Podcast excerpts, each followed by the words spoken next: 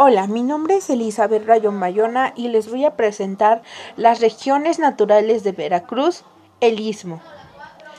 Las siete regiones naturales de Veracruz son Huasteca Veracruzana, la Sierra de Huayacocotla, Totonacapan, Grandes Montañas, Llanuras de Sotavento, Los Tuxtla y el Istmo de Tehuantepec. El estado de Veracruz de Ignacio de la Llave cuenta con una extensión territorial de 71.826 kilómetros cuadrados. El istmo de Tehuantepec es una región geográfica localizada entre los estados de Oaxaca, Veracruz, Tabasco y Chiapas en México. Se trata de la zona más angosta entre los dos océanos, Océano Pacífico y Océano Atlántico, que posee dicho país. Mide 200 kilómetros de ancho. Es una zona rica en petróleo, recursos maderables, minería y biodiversidad. También es una de las regiones con mayor presencia indígena del país.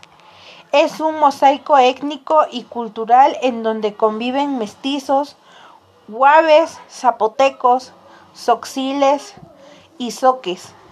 También existe población de origen afromexicano.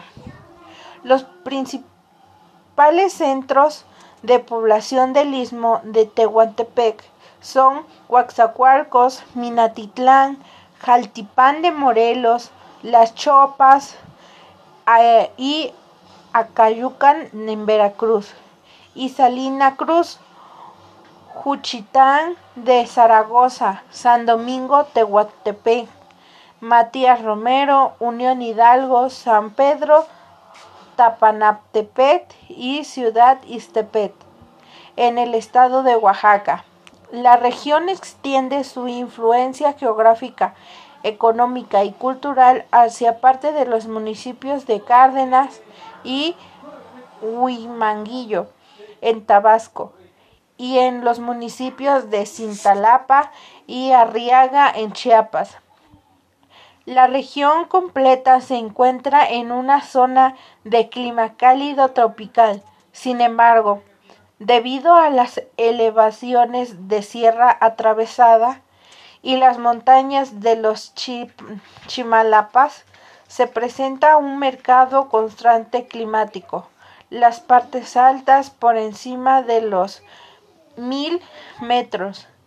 Presentan un clima tropical de altitud y debido al efecto de sombra orográfica, la, la, vertiente del Golfo de México es notable, más húmeda que la vertiente del Pacífico. El istmo de Tehuantepec separa geográficamente el Norteamérica del Centro de América aunque oficialmente el norte de América, América del Norte, comprende todo el territorio mexicano hasta el Océano Ártico. A pesar de esto, la placa norteamericana se extiende hasta la falla de Montagua en Guatemala, por lo que geológicamente la división entre América del Norte y América Central en la placa del Caribe se encuentra mucho más al sur que el istmo de Tehuantepec.